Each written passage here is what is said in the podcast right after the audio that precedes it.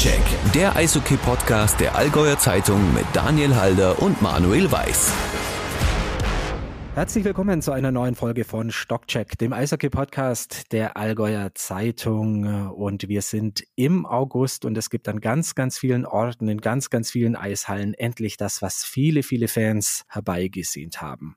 Kunsteis. Die neue Saison steht vor der Tür, aber wie immer nach einem langen äh, Sommer in Eishockey Deutschland tut sie das nicht ganz ohne Sorgen. Ja, die Lizenzierungsauflagen in den Oberligen und auch in der DL2, die sind das Thema heute bei uns im Podcast und dazu haben wir uns einen Gesprächspartner geholt, der der Richtige an der Stelle ist. Er ist nämlich dafür zuständig. Das ist der Vizepräsident des Deutschen Eishockeybundes. Wir begrüßen ganz herzlich Marc Hindelang. Ja, hallo zusammen. Ja, und neben Marc Hindelang darf ich natürlich auch Manuel Weiß begrüßen. Ja, ich bin auch wieder mit dabei und äh, freue mich sehr auf die nächsten Minuten. Ich glaube, es wird spannend. Ja, Marc Hindelang, Vizepräsident des äh, Deutschen Eishockeybundes, zuständig für die Oberligen. Ja, an der Stelle nach der Lizenzierung im Sommer. Wie groß waren die Sorgenfalten auf der Stirn des Vizepräsidenten des DIB über den Sommer hinweg? Ja, ein bisschen Sorgen hat man ja immer, weil, hat es an anderer Stelle schon mal gesagt, Eishockey ist ja schon auch ein Zuschussgeschäft, äh, im Grunde für jeden Verein. Und ähm, naja, wir kommen aus einer schwierigen Situation. Also wir haben diese Corona-Situation, äh, wo natürlich es Hilfen gab, aber trotz allem ist es ja nicht das Allheilmittel gewesen. Ähm, wir haben äh, eine Energiesituation, also Energiekrise, beziehungsweise auch in vielen Kommunen eben, es gibt später Eis, das Eis wird teurer, insgesamt die Energiekosten, also auch die Reisen werden teurer. Äh, man muss anders kalkulieren und äh, gleichzeitig erhöhen sich ja die Einnahmen nicht automatisch. Ähm, ja, deshalb hat man schon, ich weiß nicht, Sorgen ist vielleicht ein, größer, ein zu großer Begriff, aber man hat natürlich schon ähm, einfach so seine Themen im Eishockey und hofft, dass die positiv äh, bearbeitet werden können. Ich sag's mal so. Aber dass quasi fast die Hälfte der nun lizenzierten Vereine diese Lizenz nur unter Auflagen bekommen hat, das ist doch schon ungewöhnlich und jetzt nicht per se ein gutes Zeichen, oder? Ja, man muss auch vielleicht ein bisschen unterscheiden, was eine Auflage ist. Also eine Auflage kann auch sein, dass äh, noch eine irgendein Schein, eine Unbedenklichkeitsbescheinigung gebracht werden muss, ähm, dass noch ein, ein Vertrag äh, unterschrieben sein muss bis hin äh, zu Bürgschaften. Also es gibt da schon unterschiedliche Auflagen, die unterschiedlich äh, leicht oder schwer für die Vereine zu leisten sind. Aber es gibt einfach im Grundprinzip Unterlagen, die äh, gebracht werden müssen. Und wenn da halt ein Zettel fehlt, ist es schon eine Auflage. Aber Sie haben schon recht, dass wir teilweise schon über ein paar größere Themen äh, sprechen. Vielleicht können Sie da einfach unseren Hörern mal ein bisschen einen Einblick äh, geben, weil ich meine, das Ganze wird ja doch viel diskutiert, aber ja, nur die, die allerwenigsten Fans haben dann tatsächlich auch einen, einen Einblick. Um was geht's denn in diesem Lizenzierungsverfahren? Im Grunde genommen geht's darum, äh, ja, die wirtschaftliche Leistungsfähigkeit für den Saisonbetrieb in der jeweiligen Liga nachweisen zu können, glaubhaft nachweisen zu können. Ja, man muss also wirklich Nachweise äh, erbringen ähm, und äh, ja, Auflagen erfüllen. Vielleicht können Sie da so ein bisschen im Groben umreißen, wie läuft so ein Lizenzierungsverfahren ab? Also es geht in erster Linie darum natürlich, dass die Vereine ihre Wirtschaftlichkeit nachweisen, beziehungsweise einen logischen Plan, wie sie in der kommenden Saison zu wirtschaften gedenken, ähm, darlegen. Äh, es gibt natürlich aus den vergangenen Saison Gewinn-Verlust-Rechnungen, aber ich meine, es sind auch so Grundsachen wie äh, Hallenvertrag, ja, du musst ja irgendwo spielen können. Ähm, Kooperationsvertrag mit einem mit einem EV, also was die Nachwuchsmannschaften betrifft, die musst du ja auch liefern können. Ähm, und dann geht's um die Kalkulation. Also wenn einer plötzlich sagt, ich habe dieses Jahr 200.000 Sponsoreneinnahmen mehr oder Zuschauereinnahmen mehr, dann fragen wir schon nach. Ja, logischerweise will jeder eine Kalkulation hinstellen, die null auf null aufgeht. Ähm, und das ist natürlich auch der Idealfall. Wenn einer von vornherein schon mit äh, fünfstelligen Betrag minus kalkuliert, müssen wir sagen, Moment, dann muss was irgendwo was passieren bei euch. Also wir wollen schon auch wissen, wie hoch sind die, ähm, die, die Kosten, Personalkosten beispielsweise, äh, ist das alles in Relation. Also es gehört schon alles zu diesem Lizenzierungsverfahren mit dazu. Also es müssen auch beispielsweise, sind die Gehälter aus der vergangenen Saison bezahlt. Ähm, die Berufsgenossenschaft spielt ja eine, richtige, eine wichtige Rolle durch Corona oder spätestens seit Corona hat die Liga ja nun auch den Status einer Profiliga. Da hast du nicht nur Rechte, sondern auch Pflichten und plötzlich bist du halt ähm, verpflichtet, deine Spieler in der Berufsgenossenschaft äh, zu ähm, melden. Das heißt, hier errechnen sich die Beiträge unter anderem auch aus den Gehältern, die bezahlt werden. Und natürlich gibt es dort ähm, einen gewissen Satz, der Eishockey schon als eine relativ riskante Sportart einstuft. Das spielt alles so mit eine Rolle. Also ist das bezahlt? Gibt es vom Finanzamt? Ist da noch was offen? So, und wenn hier Kosten offen sind, müssen wir durch irgendwas abgesichert sein. Ja, und das geht bis hin zu ja, einer persönlichen Bürgschaft oder sonst wie, sonstiges. Ja, oder auch Zusagen von Sponsoren. Das sind alles im Grunde grob umrissen äh, das, was die Vereine liefern sollten. Welche, welche Rolle, Herr Hindelang, spielt jetzt bei den Problemen, die manche Vereine momentan haben, genau das, was Sie gerade angesprochen haben, nämlich die Berufsgenossenschaft, die meines Wissens nach in vielen Fällen teurer geworden ist, teilweise erheblich teurer, ähm, und auch der Themenpunkt mögliche Rückzahlung von Corona-Hilfen? Spielt eine Rolle. Ob es die entscheidende Rolle ist, ähm, kann man nicht sagen, weil, wie gesagt, die Probleme sind oder die, die Herausforderungen sind unterschiedlich. Aber klar, Berufsgenossenschaft ist, ist ein teurer Spaß und ähm, da wird der Sport ja insgesamt bewertet, aber Eishockey spielt da halt schon eine große Rolle. Und äh, Corona-Rückzahlungen ist ja die Frage. Also zurückzahlen muss man ja nur, wenn man irgendwelche Summen anders äh, angegeben hat und, und irgendwie drüber war. Es ist dann auch die Frage, inwieweit äh, ja, diese, diese Anträge nachvollziehbar gestellt wurden. Bin da kein Experte, was das betrifft, aber wenn du irgendwo unberechtigterweise zu viel gefordert hast, musst du irgendwo was zurückzahlen. Ja, das ist, und die Frage ist, was ist unberechtigterweise? Ist, waren die Informationen zum Ausfüllen dieser Hilfen, waren die so gut, ähm, dass man eben gefahrlos in diese Geschichte, ja, dass man es gefahrlos ausfüllen konnte? Vielleicht haben, hat auch der eine oder andere, und ich glaube, da geht es auch jetzt wirklich nicht nur ums Eishockey, sondern um Geschäftsleute, ähm, manche Sachen unter falschen Voraussetzungen ausgefüllt, falschen Wissen.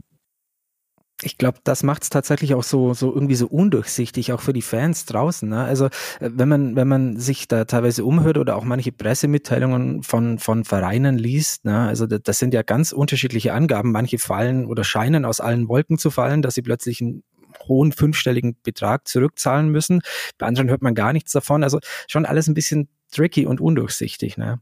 Ja, absolut. Also wie gesagt, das ist, ja, aber schlussendlich ist es ja dann doch eben das, was irgendwo im Etat dann auftaucht. Ja, also egal, wie das jetzt zustande gekommen ist, äh, ein Minus ist ein Minus oder Geld, das bezahlt werden muss, muss bezahlt werden und es muss dann irgendwo herkommen. Hm, wir haben ja jetzt hier im Allgäu einen ganz konkreten Fall, den, den EV Füssen, der hat keine Lizenz bekommen vom DEB. Kurz zur Erklärung.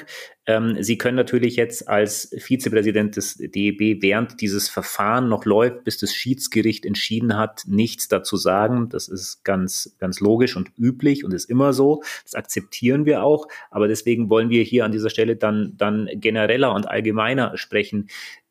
Gibt es denn abseits von, von den Punkten, die wir angesprochen haben, ähm, vielleicht auch strukturelle Probleme, die der DEB angehen muss, um es den Vereinen leichter zu machen. Wir sprechen ja seit Jahren zum Beispiel davon, dass die Oberliga eine Liga ist, die, die mehr oder weniger vielleicht eine Dreiklassengesellschaft ist. Da sind ganz kleine Vereine, die vielleicht aufgestiegen sind. Dann sind mittlere Vereine, die, die seit vielen Jahren in der Oberliga ganz gut mitmischen. Und dann sind da die Großen, die, die seit Jahren mitunter schon hoch wollen, die wahnsinnig viel Geld investieren. Also diese Unterschiede hatten wir schon immer. Sie sind vielleicht im Moment dramatischer, weil die großen Vereine mehr investieren, mehr investieren können.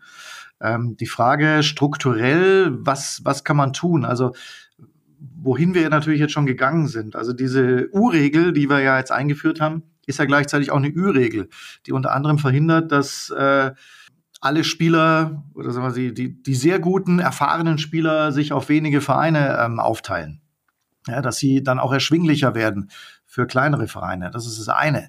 Die andere Geschichte ist, äh, die ich für immer, immer wichtiger halte, ist die Anzahl der Spiele. Also was wir zum Beispiel letztes Jahr in der Oberliga Nord auf Wunsch der Vereine gemacht haben, mit 15 Vereinen eine Doppelrunde zu spielen, ist äh, meines Erachtens ein Fehler gewesen. Aber wie gesagt, es war der Wunsch der Vereine. Zu viele Spiele, zu viele Spiele unter der Woche. Das ist ja äh, eigentlich der, die Hauptkrux.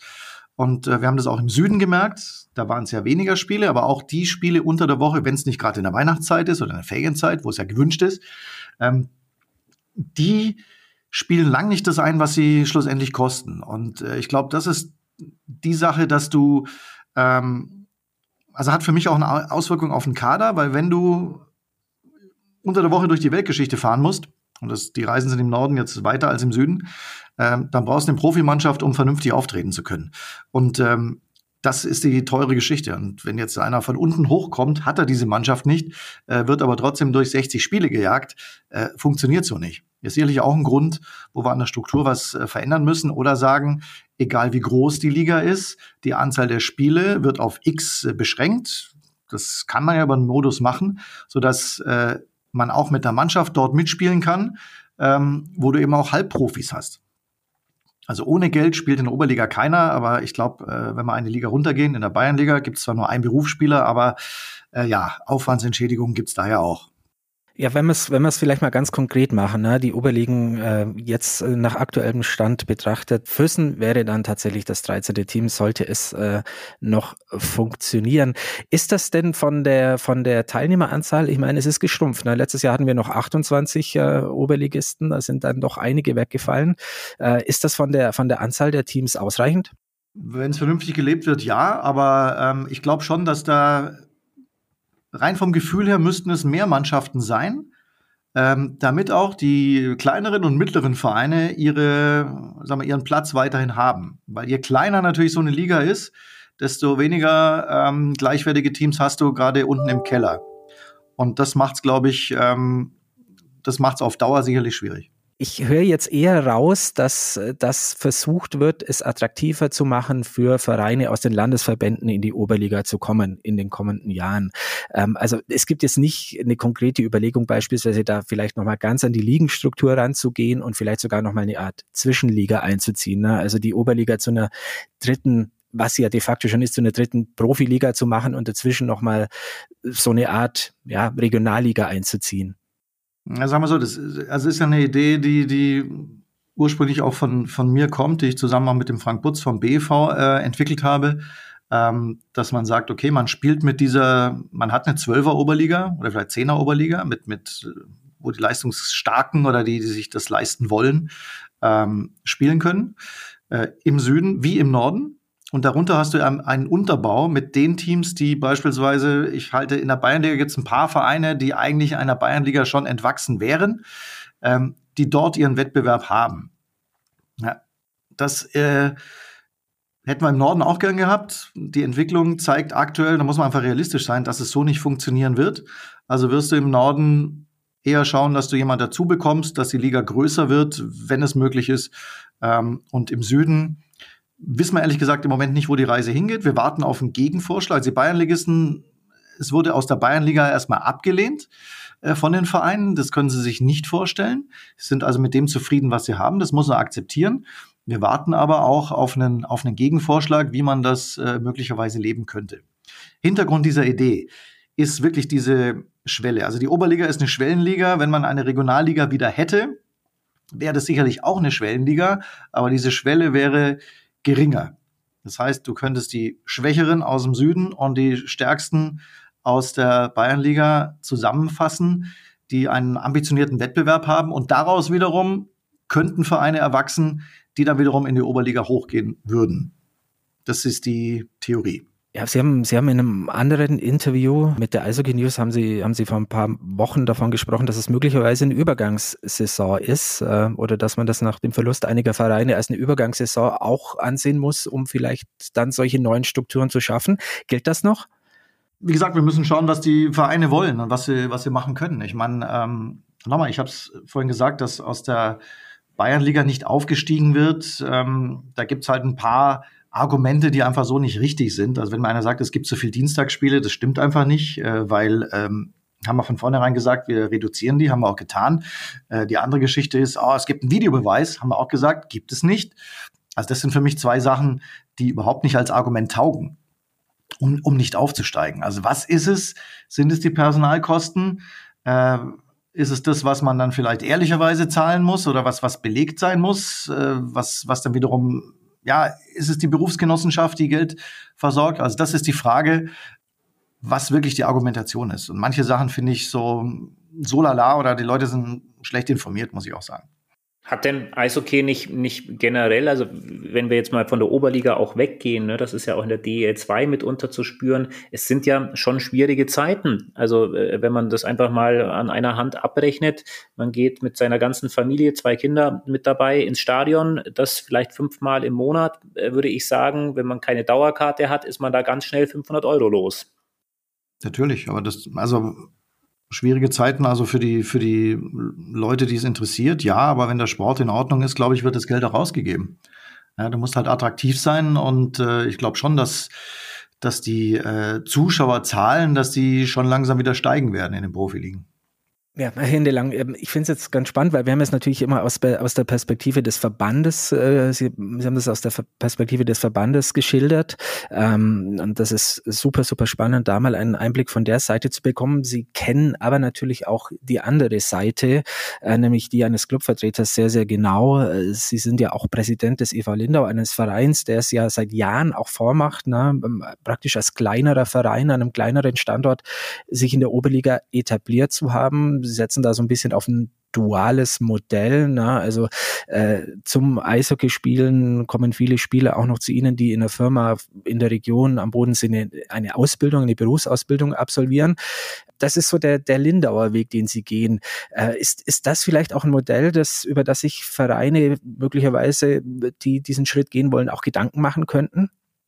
Ja, ich will das jetzt nicht als ganz großes Vorbild leisten. Wir machen halt das, was, was unsere Idee ist und wie wir es können. Wir haben natürlich auch eine gute Sponsorenstruktur, muss man auch sagen. Da ist vielleicht auch einfacher, dass man äh, Jobs vermittelt. Das ist auch ganz klar. Wobei diese, diese Jobs, die vermittelt werden, auch nicht nur bei Sponsoren sind, um Gottes Willen. Das ist auch nicht so, also nicht das Modell auch nicht so falsch verstehen, äh, der ist beim Sponsor pro forma angestellt und, und arbeitet da nicht, sondern das sind wirklich Berufsumsteiger und, und, und Umschulungen und, und, und Einsteiger, die zusätzlich Eishockey spielen, also 50-50 äh, von ihrer Zeit oder das ist eigentlich Freizeit Eishockey. Ähm, ich glaube schon, dass, und das ist ja das, was man zum Beispiel aus Füssen hört, dass wir hatten zu viele Profis angestellt. Das hat zu viel gekostet. Und ich glaube, genau das ist das Problem, was, was wir kleinen Vereine haben, dass wir schauen müssen, dass wir sicherlich einen, Stamm haben, der gut ist, aber dass wir auch Spieler aus der Region, die vielleicht, die schon selber wissen, ab einem gewissen Alter, es wird für sie sportlich nicht höher gehen. Ja, aber sich eben nicht komplett auf, ich bin jetzt Profi in der Oberliga, ich bin Drittliga-Profi drauf verlassen wollen, weil was, was willst du damit erreichen? Was kommt danach? Wie willst du dein Leben gestalten, wenn du nicht mehr Eishockey spielst? Also ich glaube schon, dass für diese Spieler Platz ist. Das ist sicherlich anstrengend und ich, der eine oder andere, der vom Profi zur Umschulung gekommen ist und jetzt in der Kabine sitzt, der merkt, durch, ist aber anstrengend. Heute habe ich mal acht Stunden gearbeitet und jetzt habe jetzt scheue ich mir der Trainer noch übers Eis. Das musst du für deinen Lebensrhythmus schon hinbekommen. Aber ich glaube, dass es für kleine Vereine schon ein gangbarer Weg ist, weil es einfach ähm, A, für den Verein ist es bezahlbar, der Spieler hat ein Auskommen, also er hat eine Zukunft und gleichzeitig kann er das tun, was er liebt, nämlich Eishockey spielen und bekommt noch Geld dafür auf einem äh, ja, hohen Niveau, auf einem interessanten Niveau, weil äh, ich meine, wenn du Sportler bist und läufst dann in der Halle auf vor 2000 Zuschauern oder was weiß ich oder bis äh, x Zuschauer, äh, ist es ja attraktiv. Also von daher äh, ist es für uns schon ein Weg, wie wir sagen, so kann es funktionieren. Und wenn es mal nicht mehr funktioniert, dann wird es auch für Lindau für die Oberliga nicht mehr reichen, muss man ganz klar sagen. Wir könnten nicht mit einer Mannschaft äh, mit, mit 15 Vollprofis spielen. Geht nicht. Wollen wir auch nicht, ehrlich gesagt. Weil ähm, ist jetzt ein bisschen auf, aufs Lokale beschränkt. Ich bin seit 20 Jahren da Vorsitzender und ich bin damals äh, da mit dazugekommen, weil wir gesagt haben, da steht Lindau drauf, da soll auch Lindau drin sein. Natürlich kommt nicht jeder aus Lindau, aber wir haben es auf die Region ausgeweitet und die äh, Jungs, die wirklich aus der Region kommen und da ihre Heimat haben und dann von mir aus äh, 30 Kilometer im Auto zum, zum Training fahren, äh, genau für die wollen wir einfach ein guter Platz sein. Und damit kann man mithalten bis zum gewissen Maße. Wir werden sicherlich nicht Meister, wir werden auch nicht Vierter, aber wir glauben, dass wir mitspielen können. Ja, und das seit vielen Jahren. Vielleicht abschließend zu dem, zu diesem Themenkomplex Lizenzierung. Wenn wir ein bisschen vorausschauen, Herr Hindelang. Ja, die Saison steht in den Startlöchern. Äh, die Spieler treffen jetzt ein. Es geht los. Jetzt hat's, ja, muss man doch sagen, dann ordentlich geruckelt im Sommer. Ja, es sind schon bekannte Vereine, die da auf der Kippe stehen oder standen mit Bayreuth, ja, mit Füssen, auch mit Krefeld im Norden natürlich was wünschen Sie sich jetzt für die Saison oder anders gefragt, was muss konkret passieren? Weil ich meine, die Sorge bei dem einen oder anderen Fan, die ist natürlich weiterhin da, ne, wenn man das so hört mit, mit den vielen Auflagen und, und den Vereinen, wie sie kämpfen. Ja, also meine größte Sorge ist natürlich wirklich die wirtschaftliche Vernunft und, und äh, sind die Personalkosten. Also wir wissen einfach, oder es ist einfach Fakt, dass in dieser Liga Spieler spielen, die teilweise mehr verdienen als Zweitligaspieler. Und ähm, das ist für einen Topspieler vielleicht mal in Ordnung, wenn sich ein Verein das leisten kann und will. Die Vereine gibt's ja auch, die finanzkräftig sind. Ähm, das Problem ist, dass dann, äh, sagen wir mal, Mittel, äh, Mittelmaß klingt böse, aber Spieler, die nicht erste, sondern eher zweite oder dritte Kategorie sind, im Gehaltsgefüge auch äh, steigen. Und das macht es für die, für die kleineren Vereine schwer. Und ich glaube, man muss einfach diese Liga auch nicht mehr nach den Stärksten ausrichten. Ja, die haben natürlich, deren Wort hat Gewicht, äh, sondern wir müssen auch schon mal auf die schauen, die rausfallen könnten. Und äh, ich finde schon, dass das für mich ein ganz wichtiger Punkt ist, dass, dass da eine äh, Vernunft einkehrt. Das ist Wunsch Nummer eins. Wunsch Nummer zwei ist, ist teilweise schon erfüllt sich teilweise, weil ich äh, sehe sehr häufig äh, inzwischen, dass junge Spieler verpflichtet werden. Ähm, ich glaube, wir müssen raus aus dieser, aus dieser äh, Altherrenliga, was wir teilweise waren. Die Entwicklung ist und ist, ist schon andersrum, aber schlussendlich, wenn ich mir die Top-Mannschaften anschaue, im Finale haben wir mit zwei 40-jährigen Torhütern gegeneinander gespielt. Ja, also auch da äh, ist, ist der Wunsch nach Verjüngung äh, ist, ist schon auch da. Ja, und die andere Geschichte ist, dass man, glaube ich, mit so Fantasiegeschichten aufhören muss, eingleisige bundesweite dritte Liga, weil das hat noch nicht funktioniert und es wird auch nicht funktionieren. Also ich glaube schon, dass das gegenseitige Verständnis, die Großen für die Kleinen, aber auch die Kleinen sicherlich für die Großen, ähm, dass das weiter wächst. Aber wir sind da auch am Zusammenwachsen. Es gibt äh, inzwischen ähm, Gruppen in der Oberliga. Wir waren eine, eine Sportkommission, äh, haben wir jetzt gerade gegründet, die sich gerade um diese Themen kümmert. Das heißt, äh, dass da eine Identifikation mit dieser Liga da ist, weil nur so wird es funktionieren. Wenn du unbedingt raus willst aus der Liga, ja, klar kann man so machen. Aber wenn ich das jedem erzähle, wie schlecht die Liga ist, dann brauche ich mich auch nicht wundern, wenn irgendwie äh, kein Zuschauer kommen. Weil die Liga ist gut, der Sport ist gut. Ich finde, dass wir wahnsinnig viel und, und drum zittern wir auch so mit Füßen mit, echt viel Tradition in dieser Liga haben. Und ähm, dass das echt ein guter Platz ist. Und nochmal das auch noch dazu, wenn wir junge Spieler nehmen oder so, es sind halt schon viele Vereine dabei, wo heutige Nationalspieler ihre ersten Schritte gemacht haben. Zwar nicht unbedingt in der Oberligamannschaft, aber über die Oberligamannschaft wird ja auch Nachwuchs finanziert. Ja, also Moritz Seider, der aus Erfurt kommt, ja, das ist ein Oberligist. Ja, das ist, äh, glaube ich, ein sehr, sehr schönes äh, Schlusswort zu diesem Komplex und sehr spannende Einblicke, wofür wir uns schon mal sehr bedanken, Marc Hedelang, Vizepräsident des Deutschen Eishockeybundes. Ja, und über die Situation in Füssen im Detail wollen wir uns jetzt unterhalten mit Benedikt Siegert, dem stellvertretenden Leiter der Lokalredaktion in Füssen und seit vielen Jahren Begleiter des Eissportvereins in Füssen. Der Bene, der immer unterwegs ist, ist uns äh, telefonisch zugeschaltet. Ich hoffe, dass die Audioqualität gut genug ist und sagt Danke für deine Zeit, Bene. Ja, servus in die Runde, grüße euch immer gerne. Bring uns mal ganz kurz auf den aktuellen Stand, Bene. Was ist Sachlage in dieser Woche in Füssen? Was ist Neues passiert? Jetzt ist ein zeitlicher Horizont absehbar, bis wann denn eine Entscheidung getroffen sein wird, ob der EV Füssen nächste Saison in der Eishockey-Oberliga spielt, nämlich der 15. August. Bis dahin wird das DEB-Spielgericht eine Entscheidung treffen. Aber ähm, nach Recherchen unserer Redaktion ist es durchaus wahrscheinlich, dass schon vorher eine Entscheidung äh, getroffen wird, die wohl, so sind unsere Infos, auch zugunsten des EV Füssen ausfallen könnte. Das heißt, man darf mit allem Vorbehalt, man darf vorsichtig aufatmen. Also die Kuh ist noch nicht vom Eis, um es jetzt mal mit einem sprachlichen Bild zu sagen. Aber ähm, in Füssen ist man durchaus optimistisch, dass jetzt dank dieser, und das muss man wirklich betonen, großen Welle der Hilfsbereitschaft und Solidarität aus ganz Eishockey Deutschland die Kurve doch noch ähm, gekratzt werden kann und der EV Füssen die Lizenz erhält.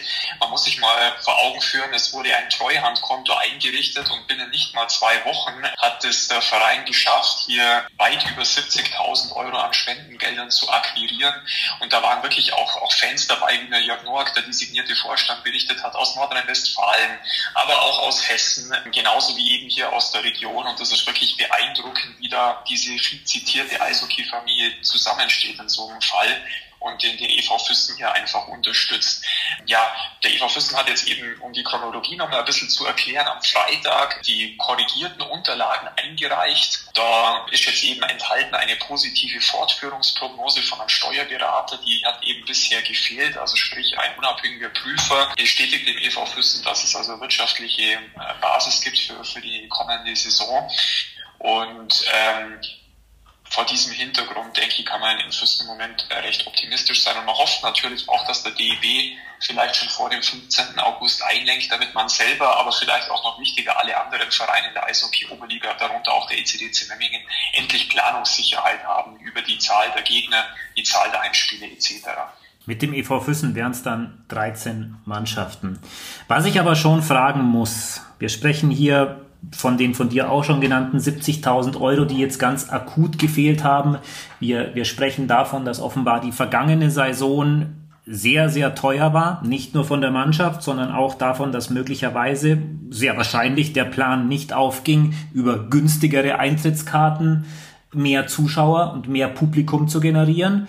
Die Frage ist ganz einfach auf den Punkt zu bringen. Wie konnte das eigentlich alles passieren, ohne dass es offenbar so bemerkt wurde, dass man schon während der Saison gegengesteuert hat? Ja, ähm, das ist eine Frage, die natürlich das Umfeld auch bewegt. Ähm, bisher gab es darauf wirklich keine befriedigende Antwort der Verantwortlichen. Ähm, du hast es schon angedeutet, dieses Minus, und man muss sich das schon nochmal vor Augen führen, in der vergangenen Saison beläuft sich auf 330.000 Euro und das bei einem Gesamtetat des EV Fürsten von rund 940.000 Euro. Also das ist ein gewaltiger Brocken. Ähm, dieses Etatloch äh, wird im Moment eben erklärt mit ähm, Steigerungen bei den Personalkosten, mit Steigerungen bei den Materialkosten, mit Steigerungen bei den Energiekosten. Hinzu kommt noch ein Ausfall eines Sponsors, aber letztlich muss man schon sagen, sind die Erklärungen, die bisher dazu erfolgt sind, doch recht unbefriedigend. Und spätestens, wenn die Mitgliederversammlung dann in ein paar Wochen anberaumt wird, dann muss hier schon für Transparenz gesorgt werden, denn ähm, die neuen Verantwortlichen des EV Füssen waren 2015 mit dem Versprechen angetreten, dass sich eine Insolvenz und eine derartige wirtschaftliche Schieflage wie damals nicht wiederholen darf. Und letztlich muss man sagen, ist man jetzt eigentlich wieder genauso weit wie 2015. Ähm, der Fehlbetrag ist ähnlich hoch gewesen wie damals. Und ähm, auch die Kontrollinstanzen, die geschaffen wurden, um eben einen solchen Fall zu verhindern, haben offensichtlich versagt oder nicht gegriffen. Denn dem EV Füssen begleitet ein Wirtschaftsbeirat, in dem Unternehmer sitzen, auch ehemalige Größen ähm, in DAX-Unternehmen, um, um nur mal ein Beispiel zu nennen, und ähm, die bringen eigentlich schon sehr, sehr viel ähm, Expertise und Fachwissen eigentlich mit. Und da ist dann natürlich schon die Frage, wie war hier der interne Informationsfluss?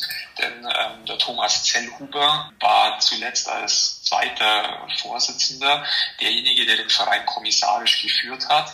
Und ähm, ja, es ist nach, nach wie vor eben offen, ähm, ja, was der Wirtschaftsbeirat wusste, was hat der Thomas Zellhuber weitergegeben und wie sind die Kontrollinstanzen äh, gewesen im Verein? Das sind alles Fragen, die offen sind. Da kann auch ich im Moment ähm, keine befriedigende Antwort darauf geben, aber ganz klar meine Meinung, ähm, da muss für Transparenz gesorgt werden, denn ähm, hier geht es auch um Vertrauen, Vertrauen gegenüber den Fans und Vertrauen gegenüber den Sponsoren, die in den EV Füssen ja, ähm, ja auch Glauben, Glauben setzen, ähm, dass da eben sorgsam gewirtschaftet wird. Und man muss hier an dieser Stelle natürlich auch erwähnen, dass schon ähm, im Vorfeld einige Unternehmer, die zum Teil im Wirtschaftsbeirat sitzen ähm, und womöglich vielleicht bald auch im, im Vorstand oder beides, da schon einen erheblichen finanziellen Beitrag geleistet haben, sonst wäre das überhaupt ein aussichtsloses Unterfangen gewesen. Lass uns die nächste Frage mit einem Konjunktiv beginnen. Sollte der EV Füssen jetzt die Lizenz wirklich erhalten und Teil der kommenden Oberliga Süd sein, dann wird er dies sein mit einer vermutlich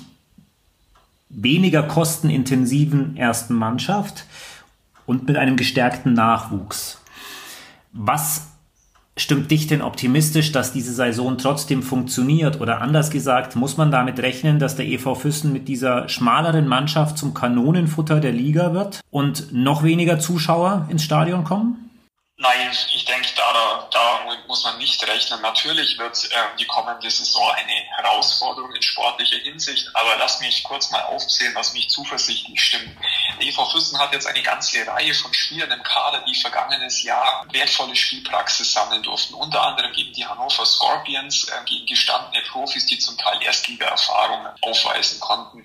Und äh, dem EV Füssen ist es trotz dieser Querelen gelungen, da ganz viele dieser jungen Spieler ähm, an sich zu binden. Da wäre zu nennen zum Beispiel ein Tobias Bade, ein Nikolas Jentsch oder ein Julian Straub im Sturm. Das sind alles hochtalentierte Spieler, die hier in der Region verwurzelt sind und auch ähm, einer Ausbildung nachgehen beziehungsweise einem Beruf. Und genau das muss der Weg des EV Füssen in der Zukunft sein, dass man eben semi-professionelle einheimische Spieler an den Verein bindet und, und damit eben versucht, ein schlagkräftiges Team zu stellen in der Oberliga. Ganz kurz aufgezählt noch, ähm, der EV Füssen hat im Moment 15 Spieler, ähm, mit denen er fest planen kann. Es sind auch äh, bereits drei Kontingentspieler unter Vertrag. Ähm, zwei Namen sind bereits bekannt. Der eine ist Bauer Neudecker, einer der besten und erfolgreichsten Stürmer der vergangenen Oberligasaison. Dann hat man einen Neuzugang verpflichtet aus der East Coast Hockey League äh, mit dem etwas äh, komplizierten Namen Philipp Bureau Blais ein äh, Franco-Kanadier und der dritte Name bleibt im Moment noch unter Verschluss, soll aber bald bekannt gegeben werden. Es gibt darüber hinaus noch einen äh, deutschen Neuzugang für die Verteidigung, der in der vergangenen Saison auch in der Oberliga aktiv war, aber auch hier wird sich die EV Füssen noch entschweigen. Das wird aber auch demnächst bekannt gegeben. Und ich denke, das sind dann doch Aspekte, die einen zuversichtlich äh, stimmen können, denn die Ausländerpositionen sind aus meiner Sicht sehr, sehr hochkarätig besetzt. Und äh, darüber hinaus hat der EV Füssen eben wirklich einen Stamm von jungen einheimischen Spielern. Ich habe vorher noch vergessen, den Benedikt Hörzinger zu erwähnen, den Goalie, ähm, wirklich mit einer sehr, sehr guten Fangquote über im vergangenen Jahr ein sicherer Rückhalt. Und deswegen braucht einem da nicht Angst und Bange sein. Zum Abschluss, Bene, mit der Bitte um eine kurze Antwort. Gehst du mit mir, wenn ich sage, die, die Hoffnungsträger innerhalb des Vereins außerhalb der Spieler auf dem Eis heißen Jörg Noack, der gute Arbeit zuletzt gemacht hat, und U20-Trainer und Nachwuchsleiter George Holzmann, der in den wenigen Wochen, die er schon da ist, ebenfalls deutliche Spuren schon hat hinterlassen können, positive Spuren? Definitiv, das würde ich voll, voll so unterschreiben. George Holzmann ist natürlich eine absolute Legende und ähm, er hat dann natürlich auch so eine Art neue Euphorie in der U20 entfacht. Die äh, Burschen trainieren jetzt schon fleißig im Sommertraining und haben natürlich eine Person, zu der sie aufschauen können. Yogi Noak, natürlich die neue Galionsfigur, ähm, mit dem wird wirklich einiges vorangehen. Da bin ich zuversichtlich. Und vielleicht kann man noch einen Namen mit ergänzen. Das ist der Andreas Jordi, der wirklich im Grundlagenbereich beim EV Fürsten sehr, sehr gute Arbeit leistet. Hat 400 Kinder insgesamt im Nachwuchs, hat äh, einen Zulauf in der Laufschule, so wie nie zuvor. Und ähm, ja, vielleicht, wenn man äh, ja, da von einem Trio sprechen könnte, dann denke ich, ist das wirklich ganz gut.